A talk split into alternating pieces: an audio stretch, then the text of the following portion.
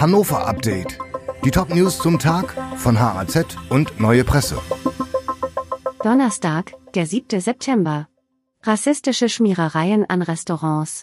Unbekannte haben in der Nacht zum Mittwoch einen rassistischen Farbanschlag auf das Dänen David Restaurant in Hannovers Oststadt verübt.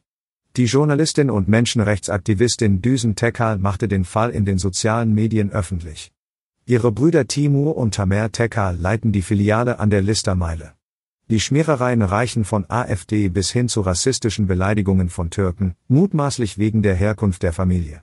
Düsen Tekal reagierte geschockt. Viele Menschen mit Migrationsgeschichte fühlten sich bedroht.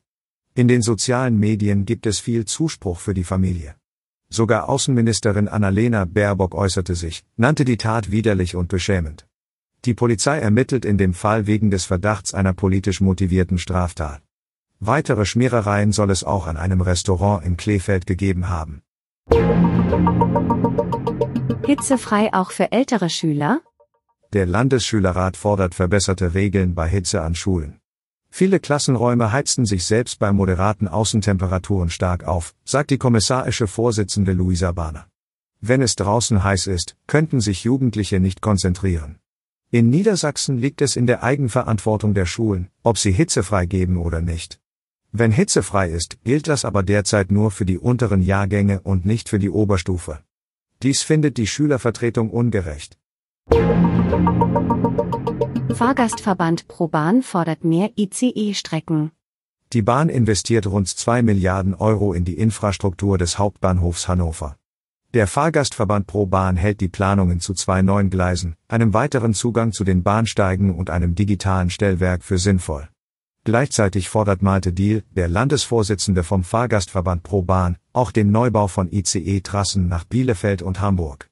Sonst würden die Maßnahmen in Hannover verpuffen. Bauantrag für über 100 Jahre altes Haus. Mit einem Zwangsgeld von 1000 Euro fordert die Stadt Hannover von Niedersachsens größtem Kleingartenverein einen offiziellen Bauantrag für das Vereinsgebäude, das bereits 1916 errichtet wurde. Der Verein Vereinigte Steintormarsch an den Herrenhäuser Gärten lässt es nun auf eine Klage ankommen. Die wollen nur nicht zugeben, dass sie sich verrannt haben, sagt Hans-Werner Penck, der den Verein als Jurist berät. Aus Sicht der Stadt ist das Haus seit 1950 illegal gewesen, weil zuvor erteilte befristete Genehmigungen längst abgelaufen seien. Dieses Hannover-Update wurde maschinell vertont. Der Autor der Texte ist Soran Pantic. Alle weiteren Ereignisse und Entwicklungen zum Tag ständig aktuell unter haz.de und neuepresse.de.